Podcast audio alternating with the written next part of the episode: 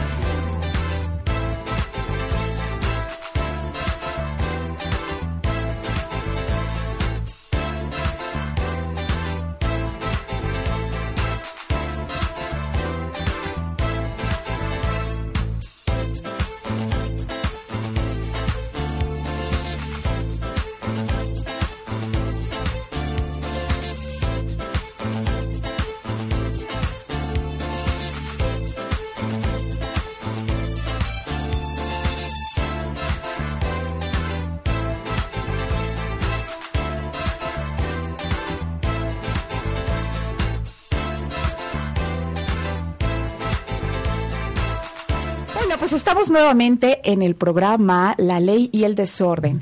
Y bueno, recuerden también que estamos en Adrenalina Radio y les doy rápido las redes. Estamos en Facebook, Twitter, Instagram, YouTube, iBox. También estamos como Adrenalina Radio, www.adrenalina radio, también como Carper Bien, también como María del Carmen, Dios te salve. Y este, la ley y el desorden también estamos en la página. ¿Y cómo está, señorita Carmen? Feliz de estar una tarde más con todos ustedes. Gracias, Jime. Gracias, Junior, también. Que Junior, nuevo ya, muchas gracias. Por estar aquí con nosotros, ayudándonos, ayudándonos en la cabina. Y bueno, vamos a hablar hoy de un tema súper interesante. Lo particular me gusta mucho Va a estar fuerte. ¿eh? Está fuerte porque es la triste realidad que sucede en nuestro país, en nuestra ciudad y en nuestras leyes. Pero para eso te parece que pueda presentar a nuestro invitado del día de hoy. Perfecto. Está con nosotros el maestro Juan Marquesea, que es licenciado en Ciencias de la Comunicación. ¡Bravo! Faltaron los aplausos hoy, Jime. Ah, bueno, ah, no importa, seguimos. También él, este, aparte, estudió una maestría en comunicación por la Universidad Nacional Autónoma de México eh, perdón, perdón, está así, un posgrado en, antropología social por la Universidad de Santa Clara en Cuba. Tiene una especialidad en docencia por la UNAM y en texto y en discurso. Así nada más. Así pobremente, muchísimas gracias por estar con, nosotros, señor. muchísimas gracias y también por compartir esta historia tan íntima, ¿no? Que no cualquiera se avienta a, contarla. No, al contrario, le agradecido soy yo. Vamos a empezar de lleno, ¿te parece? Totalmente. Voy a darte como una intro y él que se siga. Sí, el, tema se llama obstáculos jurídicos y psicológicos en la guardia y custodia. Y bueno, Carmen es experta en todo esto. Te voy a platicar rapidísimo. ¿Por qué pusimos ese título? ¿Por qué elegimos este título? Y te propuse como invitado al señor Sea. Primeramente, este, él llevó a cabo un divorcio. Claro. Se separa como una cualquier persona, se separan. Pero la mujer, como casi en todos los casos, no estoy generalizando, pero en este caso particular, tomó de rehén a su hija, prohibiéndole ver, a pesar de cualquier tipo de apercibimiento decretado por el juez. ¿Cuánto tiempo duró? ¿Qué, es lo que ha pasado usted para poder llegar hasta ahora poder ver a su niña? Y eso apenas. Claro, ¿cuántos años, hay que empezar, cuántos años tiene este su pequeña? Um, yo tengo una pequeña, bueno, tengo dos, dos pequeñas, una ya no tan pequeña, y esta pequeñita que es de, que tiene apenas cuatro años, cuatro años recién cumplidos, apenas en octubre. Eh, yo llevo exactamente desde el 20 de octubre del 2016 que no veo a mi niña.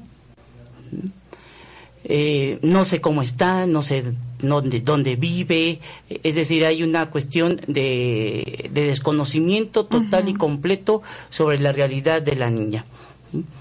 Y como, y como lo digo, pues, incluso en mi playera que me atreví a traer, ¿no? Es un derecho de la niña. Claro. mi hija tiene derecho a convivir con su papá. Es un derecho. Y, es un via crucis. La verdad es que esto, eh, entrar en este proceso jurídico es un via crucis y entrar en este proceso de separación eh, de separación de, la hija de manera involuntaria también es un via crucis.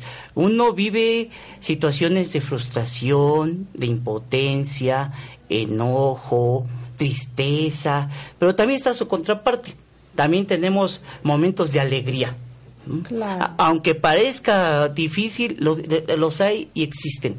Y, este tipo de, situaciones que se, tienen, que se tienen son producto de varias cuestiones. Bueno, de una sola cuestión, en, yo diría que en tres niveles, que es la violencia. Es un proceso total y completamente de violencia a nivel de individual por parte de la expareja y familia. Claro. Es un proceso de violencia institucional institucional y es un proceso de violencia social. Me detengo en cada una de, las partes. Pero déjeme que lo interrumpa, porque tenemos que ir a primer este, corte ya casi. Qué rápido. Sí, qué rápido. Déjame rápido mandar saludos. sí, manda los saludos y en el siguiente bloque vamos a sus tipos de violencia. Andy Mendoza, saludos. Muchísimas gracias. Siempre está presente Andy. Sí, saludos. Muy, muy linda, muchas gracias. José María Morales Tavares, Sora Aiko, no entendí, pero. pero le mandamos un saludo. Un saludo. Michelle ya se conectó muy bien. Jazz, por fin las exacto, podré ver. Este, te mando un abrazo, amiga. Muchas gracias, Jazz. Ya vamos a, este agendar para invitarla. Invitarla, sí. Este, ¿a quién tienes por ahí? Yo tengo a Raulito Cortés, a Cintia Soto y creo que ya. Pero muchísimas gracias a todas las personas que están conectadas, que nos están viendo. Compartan el video en las redes sociales que Nat nos dio al inicio del programa, por favor. Recuerden que esto es la ley y el desorden. Estamos en Adriana Lina Radio. Activando tus sentidos.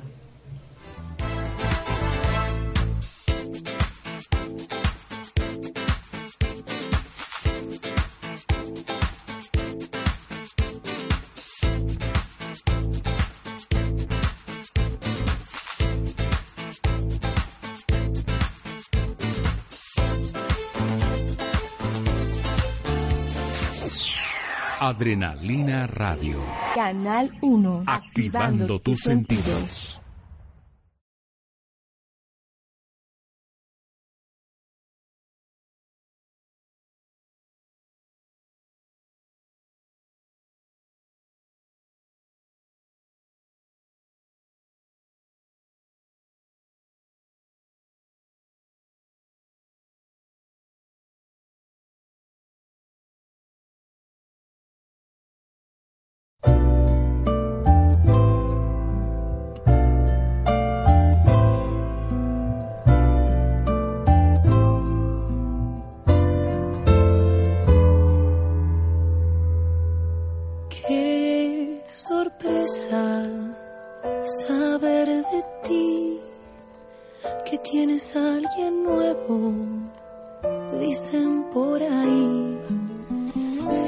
estar feliz, alegre por la nueva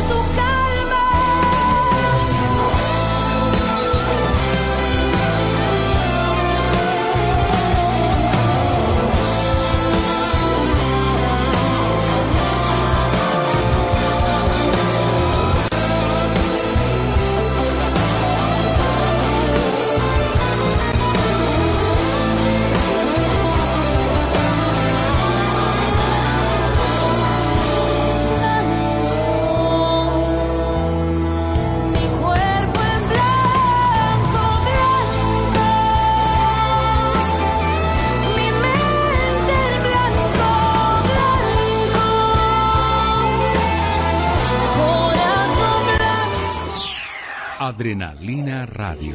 Canal 1. Activando tus sentidos.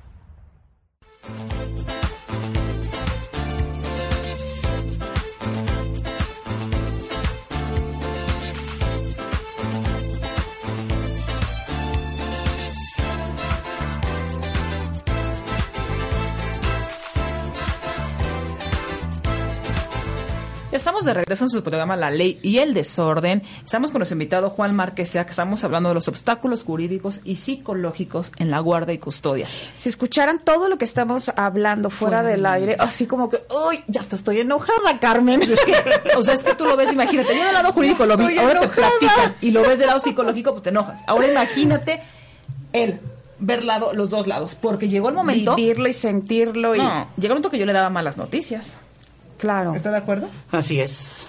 Llegó un momento que le daba yo buenas, le daba yo esperanzas, hasta que la luz. Pero platícanos lo que está diciendo usted antes de irnos al corte, del tipo de violencias que usted ha vivido.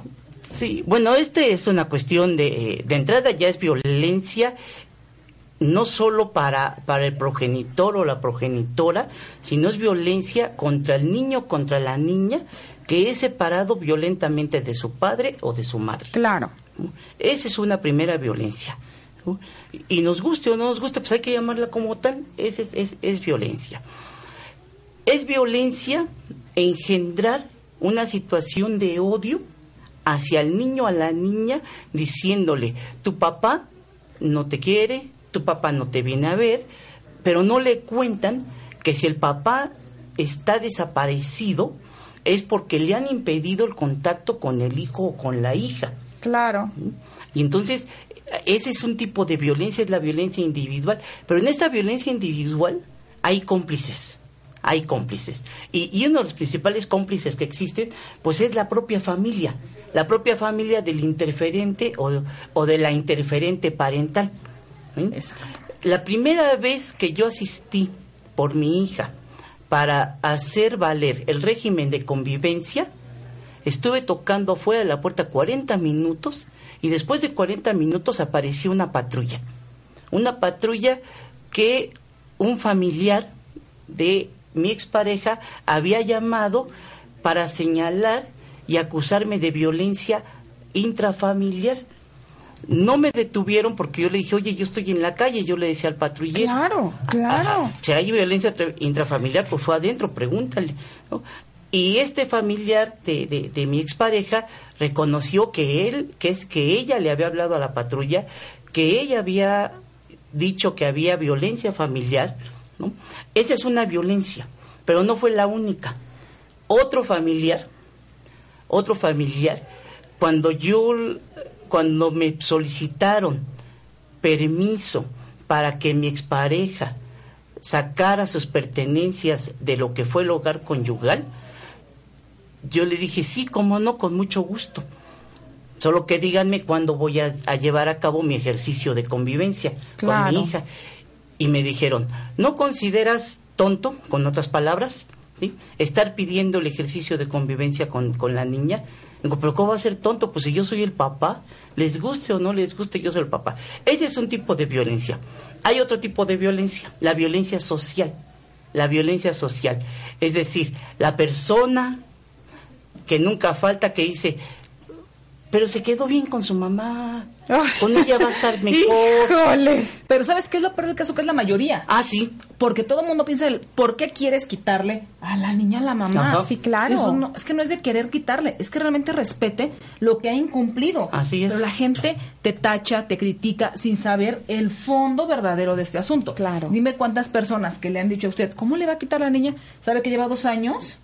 Sin permitir ver a la niña, que lleva dos años luchando también contra las resoluciones de un juez, porque al principio fue batallar y batallar y dos años de calvario. Claro. Así es. Y puntual se descuenta, ¿no? Ah, el la dinerito pensión, ah, en el sí. cheque y todo, ¿no? O Sí, sea, eso, claro. eso no lo dicen.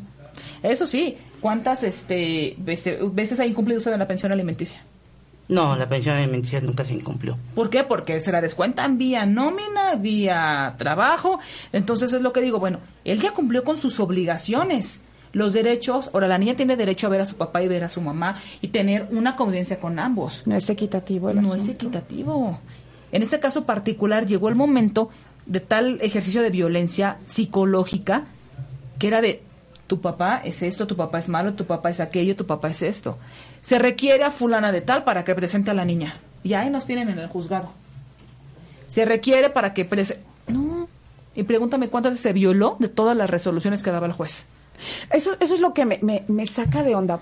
Porque uno de esta parte siempre se cumplió, siempre hizo cualquier este, cita, ahí estaba puntual, y de la otra parte nunca se vio eso. Y sin embargo, no, se le entrega todo. Ah, porque en el expediente la señora lo veía por fuera, no metía escritos, nada más de repente. Entonces nosotros peleábamos contra el fantasma, porque no había una persona que nos dijera, no, no puedes verla porque tal, tal, tal.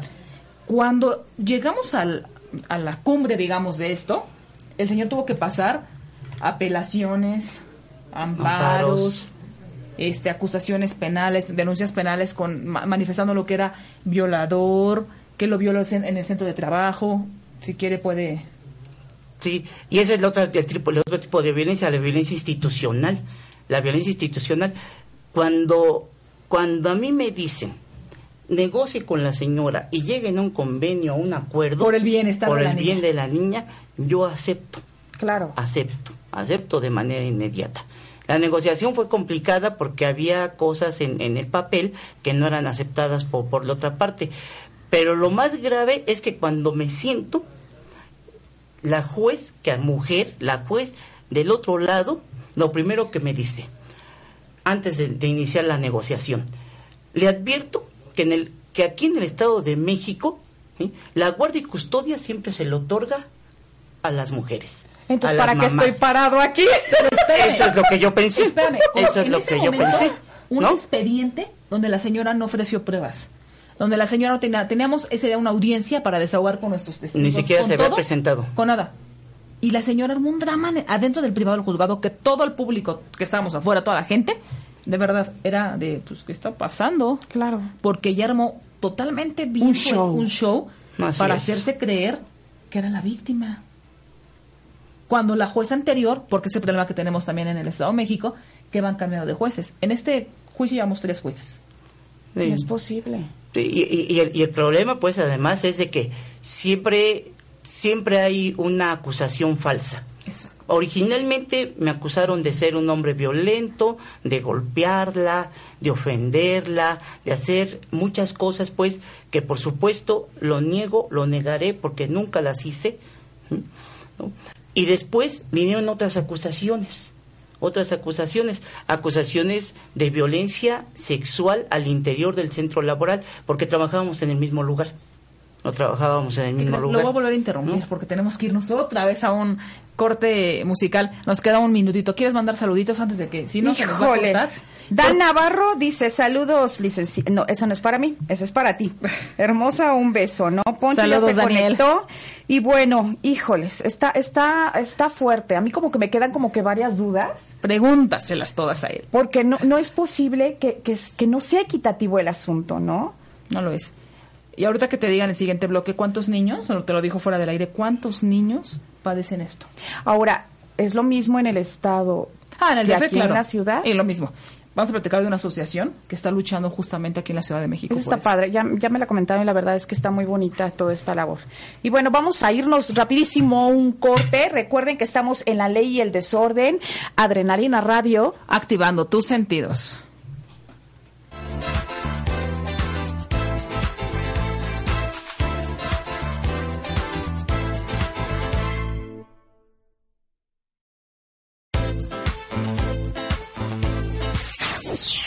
Adrenalina Radio. Canal 1. Activando tus sentidos. Me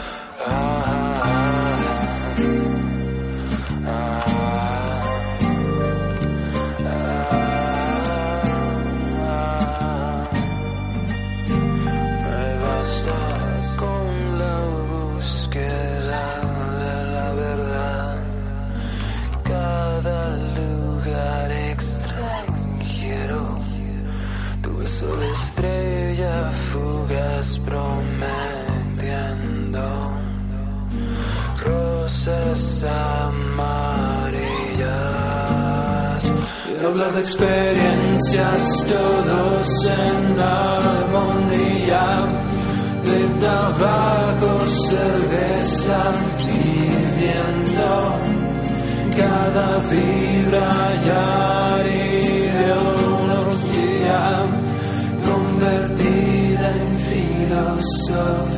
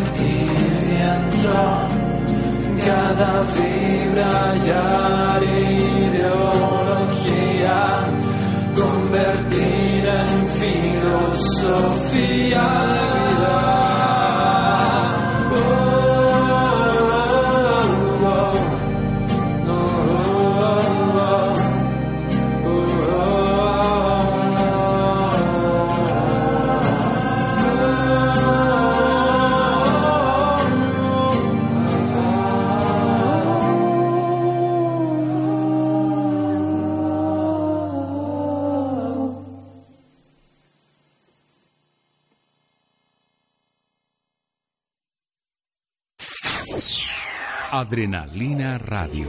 Canal 1. Activando tus sentidos.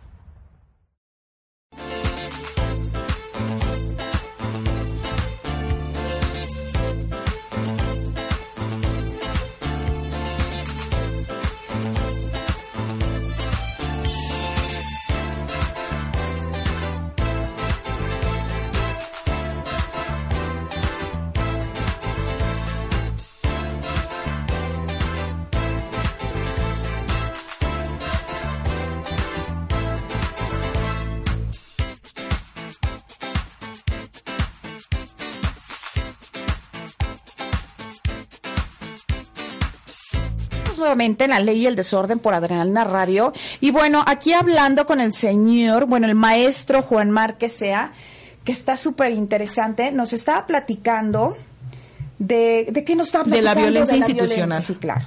¿Por qué es violencia? O sea, ¿por qué usted considera como usuario del Tribunal Superior de Justicia que ha sido violento con usted? Porque los jueces y las juezas, no sé si todos, pero los que a mí me han tocado, ¿sí?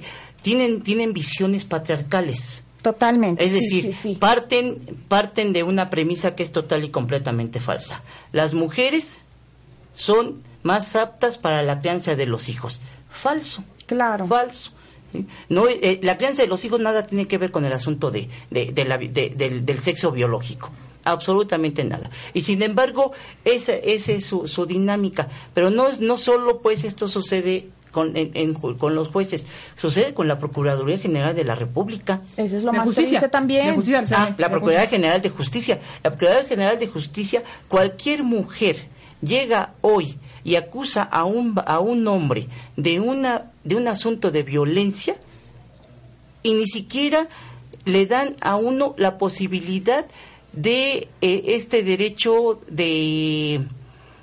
ay, Bueno, su- de, de presunción de inocencia. Supuestamente el nuevo sistema acusatorio penal dice que va a prevalecer siempre la presunción de inocencia. Pero cuando la señora fue y lo denunció, le llegó un citatorio, así un apercibimiento así, aguas, no te acerques, no hagas, no, sin saber qué había pasado. ¿Qué? Cuando llega la carpeta a delitos sexuales, tenemos nuestra nuestra comparecencia a la MP, le empezamos a platicar, o sea, se quedó así como de no es posible, o sea, hay del nos platicó que de un 100%, ¿cuántas con el 70% son falsas? Ay, qué horror. 80% son No falsas. Pierden el tiempo las instituciones Claro. con denuncias absurdas, porque todas, con tal de que, y nos dijo, con tal de que el papá no vea a la niña, los acusan de violadores. Ah, me violó. Pero, pero además es una, es una dinámica que viven al menos la mayoría de los padres y las madres que tienen cuestiones o tienen problemas de interferencia parental. Hay, existe una organización que se llama Mil Pelotas para ti.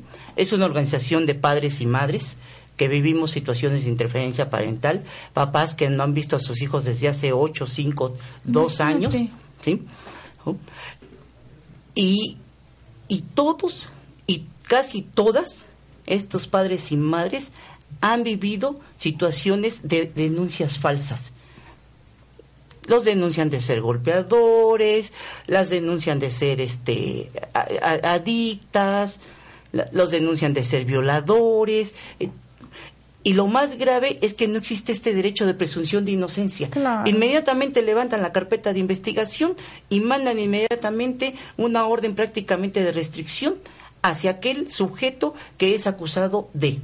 Y ni siquiera saber, violencia. ni siquiera. Y lo más grave, aunque a mí me parece más grave, porque todavía la Procuraduría General de Justicia, como que mi cerebro lo asimila. Lo que no asimila mi cerebro es que la Universidad Nacional Autónoma de México, que crea ciencia, hace ciencia, difunde ciencia, que la universidad crea también de credibilidad a estas denuncias falsas y persiga a partir de un protocolo de género bastante eh, inquisitorial, yo diría, bastante inquisitorio, ¿sí? declare culpables o inocentes solo porque hay una acusación sin, sin hacer la más mínima investigación. Exacto. Basta la palabra de la persona que acusa, Bueno, pero ahí lo más grave, utilizar alumnos. así es. Utilizar alumnos para decir sí, yo lo vi. Sí, porque habla de un asunto de corrupción.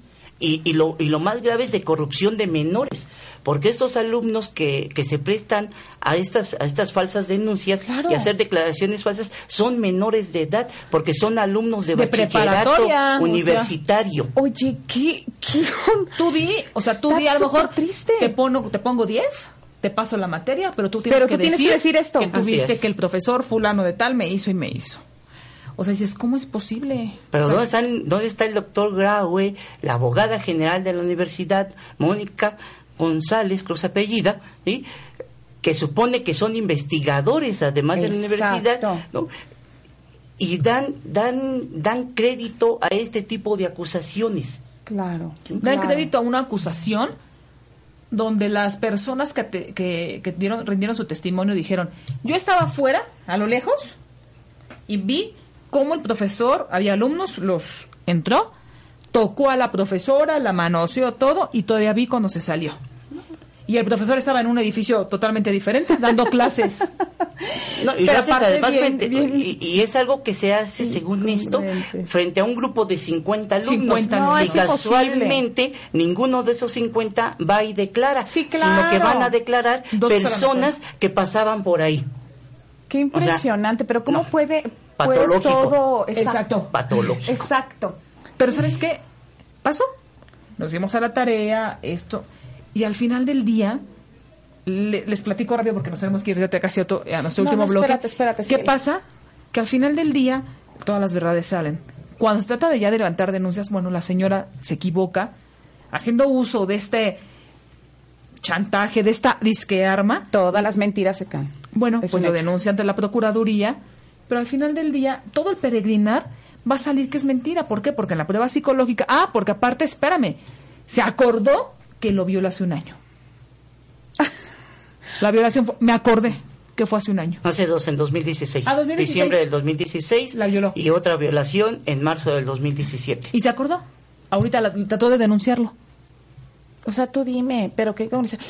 Digo, yo sé que ha pasado muchísimas cosas. Digo, ya ha pasado dos años. Este, ya va a ver a su pequeña, ¿no? ¿Cómo está esto de, este de la pequeña? ¿Ya se va a ir con, con él cuándo?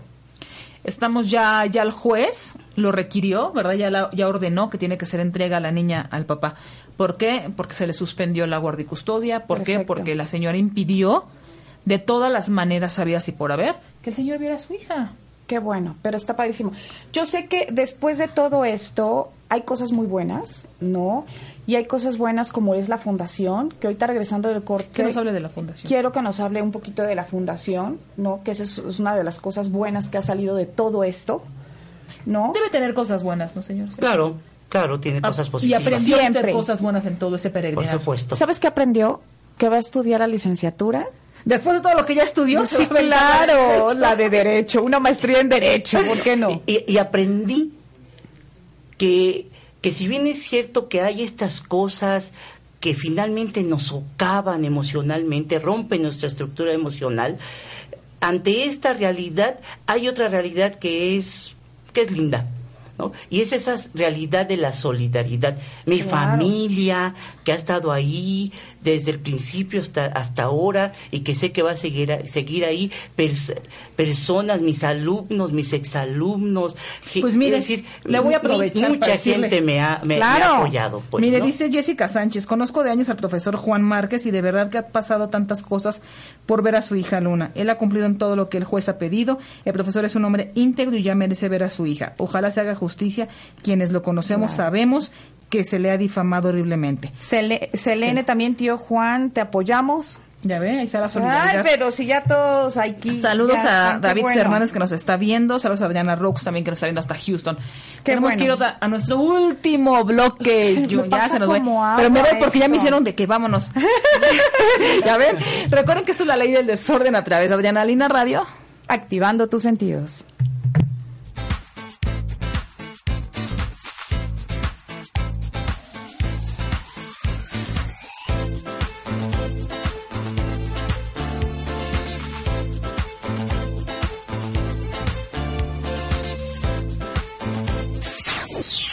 Adrenalina Radio. Canal 1. Activando tus sentidos.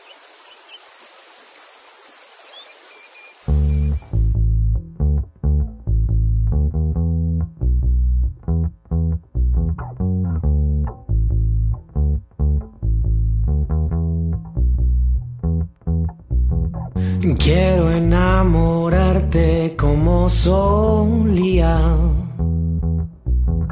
Quiero volver a hacerte el amor. Pero sigues estando confundida. Quiero tenerte cerca, corazón. Quiero ver tus labios remojándose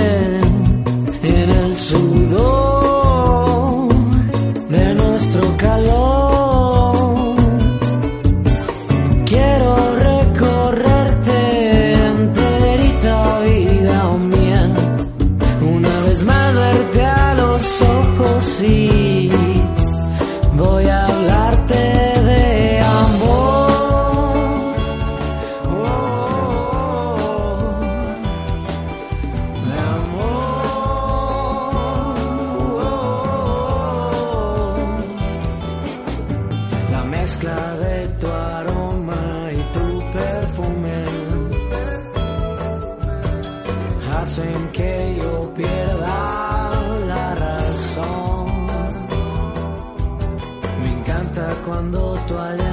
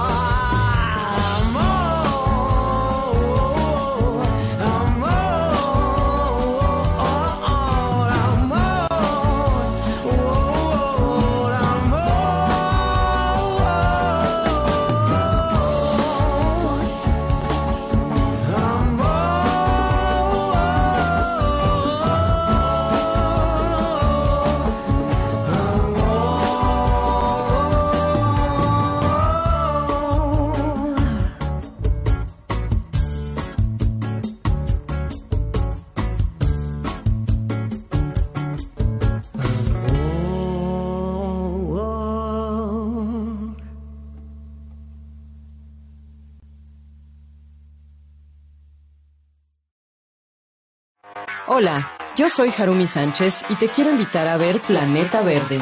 Todos los jueves a las 8 de la mañana en Adrenalina Radio, activando tus sentidos.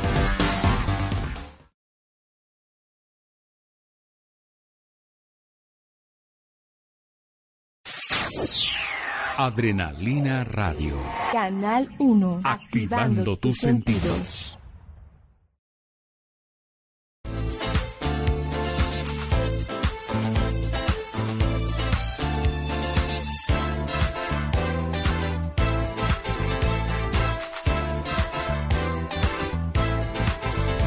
De regreso, digo, ay, porque ya es nuestro último bloque y nos vamos a quedar con muchísimas cosas que platicar. Con muchas ganas de- muchas, de saber fuera del aire, cosas. Nos decimos y nos decimos porque Nat pues, se enoja, se pone. Ay, no. Pero bueno, ya en este último bloque ya nos platicó todo lo que ha pasado. Pero cuéntenos qué es mil pelotas para ti. Ok. Ay, Cuando, parece tantito para que vean la camiseta, porque Este, ahí se ve, ¿Sí se Jimé. alcanza a ver, Jimenita? Sí, que sí, sí se vio. ok. Cuando yo comencé, cuando viví este problema, cuando inicia este problema, este, después de un tiempo, bastante tiempo, yo creo que digo, bueno, esto es un asunto de violencia, hay que visibilizarlo. Hay que visibilizarlo porque creo que cuando los hombres vivimos cuestiones de violencia, es la violencia más invisible que existe. Claro. Eres hombre, ¿cómo? ¿No? ¿No? Y menos se da, puede dar uno lujo de, de llorar por la frustración, la impotencia, el miedo, el temor, etcétera, etcétera. este, me, me hice un plantón, yo solito. Me fui a la casa, a la casa de transición de Andrés Manuel López Obrador, con mi cartel, con mi playera, otra playera que, ten- que tengo, ¿sí? Este, y ahí me planté, los reporteros inmediatamente me, este, me entrevistaron y hice declaraciones, bla, bla, bla. Y eso me permitió que a través, a través de las redes sociales conociera esta asociación que se llama Mil Pelotas para Ti. Es un grupo de padres y madres, todos vivimos la misma, la el mismo fenómeno de violencia, de interferencia parental. La mayoría de ellos, al igual que yo, hemos sido acusados eh, con denuncias falsas. Y últimamente estamos haciendo toda una serie de, de actos públicos. Nos hemos, nos hemos parado en el ¿Tribunal? en el Tribunal de los Familiares allí en Juárez, nos hemos parado en el Tribunal Superior de Justicia y afuera de la Doctores, ¿no? y esto nos ha permitido incluso entrevistarnos nada más y nada menos que con la presidencia de la Comisión Nacional de Derechos Humanos del Tribunal Superior de Justicia de la Ciudad de México y con el presidente del Tribunal Superior de Justicia, el cual aprovecho para mandarle un mensaje, porque hoy, el próximo sábado, es la toma de posesión de Andrés Manuel López Obrador. Y una mala noticia de esto. El- la mala noticia es que van a, cerrar los centros de convivencia. Los El papás sábado, y los sí. mamás que tenían que asistir para convivir con sus hijos, con sus hijas, dentro aunque de- sea un Porque par de horas, no hay. ¿no? Se la suspendieron. Imagínate el papá que espera 15 días o un mes para poder ver a su Ay, hijo en el no, centro de no, convivencias. no, no, no. Se va a cerrar por este cambio. Así es. Y la asociación es una asociación a nivel nacional, aglutina pequeñas organizaciones, lazos familiares, más, más infancia, este otras que no me acuerdo, discúlpenme los compañeros que no me acuerdo las, las otras, ¿sí? y aglutina otras, otras organizaciones. Ok. ¿sí? Y entonces lo que, a lo que nos hemos dedicado últimamente es a, a visibilizar, a visibilizar esta violencia. ¿no? Este, los canalizan a este a lugares legales, les dan toda la orientación a, este- a estas personas que llegan. Déjenme decirles que ahorita Carmen también va a dar sus datos porque ella es la abogada Del señor sí, claro. que ha llevado todo el caso con éxito. Después de ya una buena, un buen rato, entonces este, también da tus datos, Carmen, por favor. No, y, no es publicidad, pero honestamente, pues yo inicié con esta problemática en octubre del 2016. Eh, Vi una serie de abogados, el último abogado lo, lo, lo dejé porque nada más me estaba sacando dinero, ¿sí? Y dije, no, adiós. Tuve la suerte de encontrarme a la abogada. ¿sí? Ella tomó el caso en febrero, En febrero. de 2018, es decir, no llevamos que nueve meses, Nueve meses. nueve meses, y hoy, gracias a esta gestión legal que ha hecho la abogada, ¿sí? hoy puedo presumir que he obtenido la guardia y custodia de mi hija. menor. Bravo, señorita Carmen. Sí, fue- por eso te digo que lo entiendo mucho, porque eran así emociones hasta para mí, ¿no? De que Sí, claro, peleas, es peleas. vivirlo, porque a fin de cuentas tú también tienes una hija. No, claro, y peleabas y decías, ay, no, no nos dieron. Y yo te juro que le decía, ¿cómo le voy a dar la noticia, no? Pues ni modo. Lo que pasa es que además ¿no? tiene características muy, muy, muy peculiares, pues, ¿no? Sí, tiene características muy peculiares. Primero, es aguerrida, es aguerrida, es aguerrida. Va y se mete a la, a, la oficina del señor o la señora juez, ¿sí? Y, y- y- Ya se dio pena. y- y creo que ni permiso les pide. ¿no? Cuando yo me doy cuenta, ya de repente ya la veo allá adentro, ¿no? ¿No? Y eso, y eso es una ventaja, porque lo- la, la mayor parte de los abogados no hace eso. No, claro que la no. mayor y, y creo que tiene un compromiso más que como madre, más que como eh, abogada, creo que tiene un compromiso humano. Totalmente tiene un compromiso humano. Ay, muchas ¿no? gracias. Eso es-. Y, y eso es, es una gran ventaja. Encontrarse abo- abogados hoy en día, cuando en América Latina entre el 50 y 70% de ellos son corruptos, ¿sí? Claro. Que son muchos, ¿no? E- En, en México andamos como por el 66% de los De abogados corrupción. gigantes son corruptos, ¿no? Y esos, esos datos no los doy yo, los da nada más y nada menos que la Organización de las Naciones Unidas. Claro. ¿no? Encontrarse de repente con, con licenciadas tan aguerridas, tan comprometidas, tan honestas como la como la abogada Carmen, pues es una gran ventaja. Es Ay, una gran ventaja. El Ya me universo- a Carmen, por favor, ya está. ¿no? No, ya me hicieron mi el vida. universo, la energía, Dios, el destino, quién sabe qué, pero ahí me la puso. Padrísimo. La verdad es que qué padre que ya después de tanto, tanto, tanto batallar, luchar, ya vayas a tener a tu hija. Eso no sabes, me da mucho gusto. Pero ¿sabes Gracias. qué? Desde que salió la sentencia ahorita, ha sido los días más largos. Ay, sí. Porque de verdad, Ay, porque claro. ya sabemos que ya está la resolución y la vamos a ejecutar ahora, ¿no? Pero es como que los días más largos que se han hecho. Pues es que es de, ya, ya, Ya necesito, tengo. ya necesito. Por verla. eso él, brin- él junto conmigo brincamos obstáculos jurídicos, pero él los brincó este, psicológicos porque era tristeza, depresión, Miedo. ansiedad, miedo, Claro. desesperación, alegría y otra vez para abajo. Así fueron todo lo que ha pasado. Y no dudo que dentro de mil pelotas para ti hay muchas más personas que están viviendo lo mismísimo. Totalmente de acuerdo. Así es. Antes de irnos, ¿qué consejos la gente que está pasando por toda esta situación, qué le podrías dar de, de consejos? Paciencia, mucha paciencia. Son procesos muy, muy largos, muy desgastantes económica, emocional, físicamente. Son procesos muy largos, ¿sí?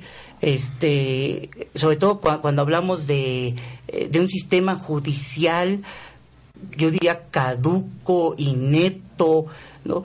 que urge, urge, urge haya una reforma, pero sobre todo que haya una reforma al sistema judicial de los juzgados de lo familiar, sobre todo en el ámbito de aquellos juicios en los que se encuentren involucrados menores, porque a los menores les están dando completamente por arriba, por abajo, por detrás, por delante, ¿Y cuáles, cuál- cu- ¿Y cuáles son la- las consecuencias de violentar estos derechos de los menores? La voy a poner así de simple, así de simple. 90 y- 98% de, los, de la población carcelaria en México, 98% ha carecido de alguna figura materno O paterna. paterna. ¿sí? Y de ese 98%, el 94.7 es la figura paterna. 26 de los 28 eh, personajes que participaron en matanzas en Estados Unidos carecen de un padre. De un padre. Urge, urge. Ese es el problema, que no y se dan traje, cuenta. traje mi acordeón porque no es la única. En un texto que, que editó la propia Comisión Nacional de Derechos Humanos, ¿sí? señala lo siguiente, Ay, así de grave. minuto, rápido, vámonos. Los niños que carecen de papá, de un papá, ¿sí? No de la mamá, del papá, cinco veces más propensos a cometer suicidio, 32 veces más propensos a irse de su casa, 20 veces más propensos de tener desórdenes de conducta, 14 veces más propensos a cometer actos de precocidad y abuso, 9 veces más propensos a a abandonar sus estudios, 10 veces más propensos a abusar de sustancias químicas y drogas, 9 veces más propensos de acabar en la cárcel. Totalmente de acuerdo. Grave, Totalmente. grave. Grave. Pero tenemos que irnos. Le agradezco infinitamente que haya venido. No, es, es, No, es al contrario. que muchísimas El tema- gracias. Y hay mucho que hablar. Y esto le va a ayudar a mucha gente. Sí, mira, déjame Muchísima mandar. gente. Dice Guille Montaño, saludos a Juan Márquez, excelente docente y amigo, apoyo total, estamos contigo. Tere Gutiérrez, saludos, primo, cuenta con nuestro apoyo. Alan Maturano, totalmente de acuerdo con el señor, o sea, te- tengo todas mis esperanzas en la licenciada Carmen. Ay, qué bonito Sí, Vicentilla, eres un gracias. fregón, Juan Márquez, te admiro, Selene. Dice Jessica Sánchez y Alberto Ramos, me imagino que lo etiquetó para que viera. Pues sí, de- este, cualquier cosa que quieran, ya saben dónde encontrarnos. Mi Facebook es María del Carmen, ahí me pueden encontrar, ahí vienen todos mis datos para que puedan. en- Es que me cambió Facebook el nombre, ya sabes. bien. Pero bueno, muchísimas gracias, señor. No, muchas al contrario, gracias. al contrario. Nat, Ahora sí que muchas, este, gracias por haber compartido esta, esta historia, ¿no? Bueno, no es una historia, pero algo que, que nos va a ayudar a todos. y que ojalá gracias. realmente se abrieran muchos ojos en el daño que le ocasionan a los niños. Totalmente. Eso es todo. Siempre hemos dicho. Nat, muchas gracias por estar No, nuevamente. gracias, gracias. Chicos, gracias. Junior. Gracias. Eres el que te dice que qué buena música pones en los comentarios. Y bueno, recuerden que estamos en Adrenalina Radio activando tus sentidos y esto es La ley y el desorden. Bye. Muy bien, ¿ya? Jala. Sí, no, es impresionante. Ay, pero vienes las estadísticas. Gracias por acompañarnos. Nos vemos la próxima semana en una emisión más de La ley y el desorden.